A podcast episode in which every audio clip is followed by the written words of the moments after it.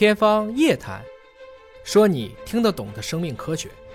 啊，今天跟尹老师聊一聊这个火眼啊。疫情已经发生了一年多的时间了，这一年以来，好像大家一直都是在奔波在路上。有一些人是连续在全国各地、全球各地啊，哪哪个点儿疫情又出来又奔过去了。是，我想聊聊就是您个人的一些感受。当这个事情出来的时候啊，武汉的这个疫情出来的时候，当时你是在什么位置？然后你当时是对这个事情有什么样的判断？它是一种冠状病毒，但是不是 SARS，因为 SARS 的这个基因组我们太熟悉了。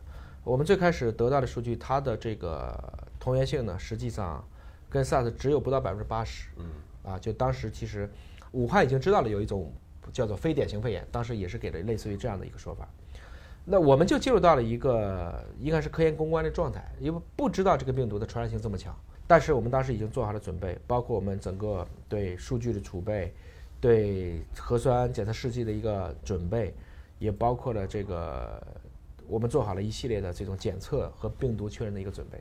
当时我印象当中，就民间有私下流传，对，那个时候武汉没有封城呢，还没有说没错，对它有这么大传播力的一个判断。是的，私下有一些坊间的传闻说，说有可能零三年的 SARS 要再来一遍。嗯。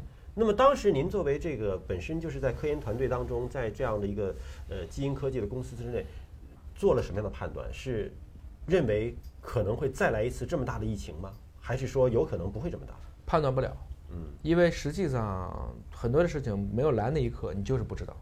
比如说我们今天觉得戴口罩是特别简单的事情，西方费了多大的劲，一直到拜登上台，才开始逐渐的陆续强制立法。就这么一个简单的事情，戴不戴口罩，对于一个我们认为至少不能叫科学素养最强，对一个科学研究最强的美国都这么难，你可以想象这个过程中其实很难判断，很难判断。我们只是通过自己的经验来判断的。如果还是 SARS，因为 SARS 呢，实际上感染以后它的症状会很重，嗯，所以它其实是非常容易的就被很多的方式就隔离掉了啊。而在二零一二年的 MERS，这个问题其实就有点难了。因为 MERS 来讲的话呢，他对于这个中东呼吸道综合征，但是他其实在韩国是产生一个大的爆发，后来就拍了《釜山行》嘛，就这样子。实际上这个过程中呢，你会发现冠状病毒在过去的二十年，算上新冠已经三次侵扰人类了，每一次结果都挺重。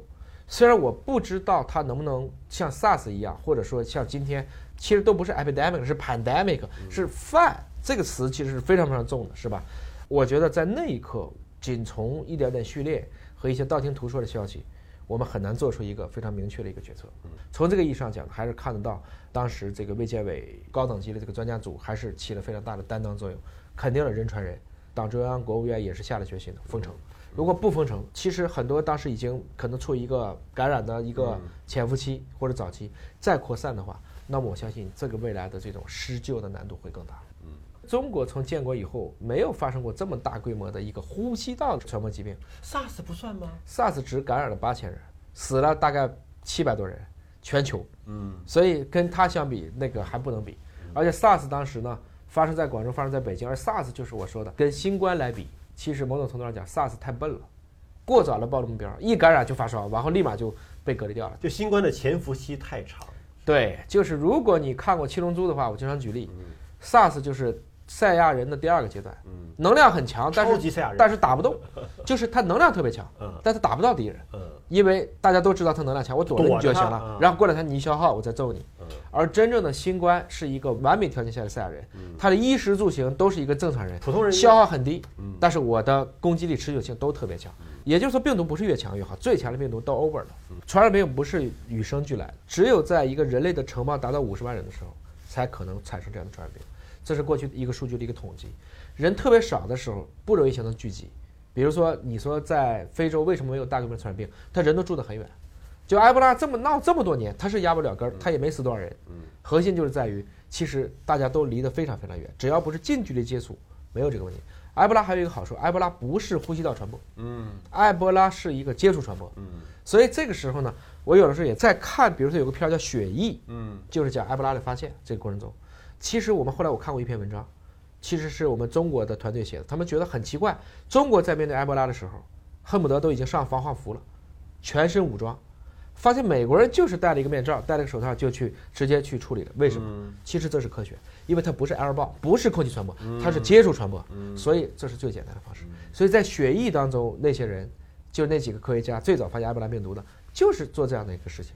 他们看的是非常清楚的。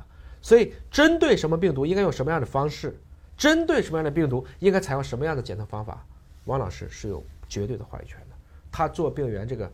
做了几十年，就在做这个事情。但我想，他必须是要到武汉才会得到这样的信息，还是说他遥控指挥也不可能实现？这是很难的。嗯。所以当时这个选择一定是要有人到前面去，嗯。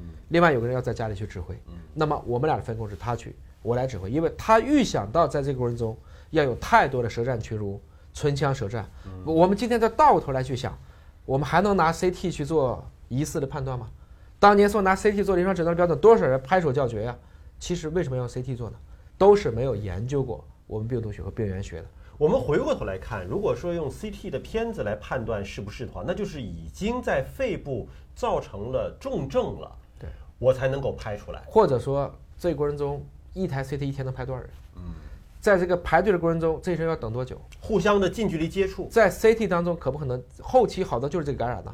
中国后期好多的医源性感染，就是在医院里面去感染，都是因为共用某某设备。造成这样的问题，所以你现在掉过头来去想，其实我们再聪明的人，即使是你有三五十年临床工作经验的人，你没有做过流行病学啊，今天做的这叫公共卫生，这已经脱离了简单的临床医学的范畴。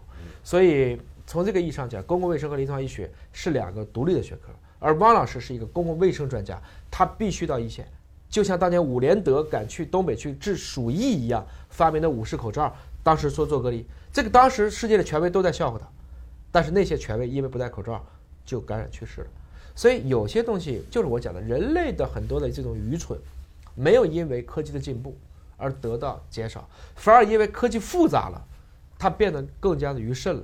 所以这个意义上讲，真正敢在那一刻实打实的到一线上投入到实战当中呢，我觉得这是英雄。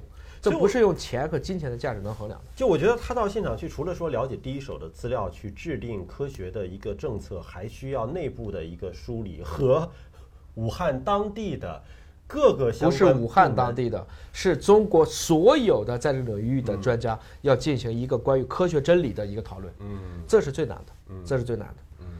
当时有一段比较经典的一段一段争议，嗯，其一个专家就讲呢，这个病毒呢测不了，因为变化莫测，嗯。第二呢，这个核酸检测不太靠谱，嗯。然后呢，第三个就是说你这通量不够，嗯。那汪老师回答是，变化莫测我才要测，嗯。你说不靠谱，我的试剂是靠谱的，因为卫健委已经给我们发证了，就发了一个认可。那么还有最后一个就是在你说没通量，我现在给你加通量，这就是火眼实验室的由来。我为什么要建火眼实验室？你不是说通量不够吗？我看到的这些病人，已经是成千上万的一个淤积，大家都叫疑似，哪有疑似啊？是就是是，不是就是不是。那怎么能够把疑似变成确诊，或者我们叫保阴隔阳，需要一个大通量的这样的一个实验室来完成这一个历史的使命。很多事儿回头看很清晰，因为这是一个病毒的感染。导致的疾病，那么说感没感染病毒，那你通过核酸检测是非常清晰的，对对吧？对，就是回过头来看非常清晰的道理。为什么在当下的那一刻还会要引起学术界的争论呢？就是因为灯下黑呀。学术专家们这种认知不应该是在同一个水平？还是在讲我们可能对一个具体的科学问题上，大家是。类似的，比如说，这是个 RA 病毒，这个 RA 病毒应该可以用 PCR 能检，但在于到底是治还是防，用什么样的方式治，用什么样的方式防，大家都没见过，策略会不同，都没见过。而华大是做过零三年完整的 SARS 的，我们太知道了。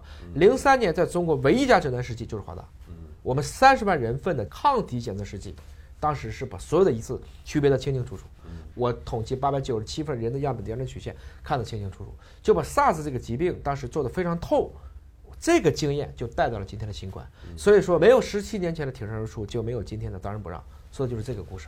我们是打过仗的，而其他的专家呢，可能更多的是看过类似的案例，有过一些相关的研究，但没有在枪林弹雨当中真正的接触过。面对这样的一个病毒爆发时候，应该怎么做？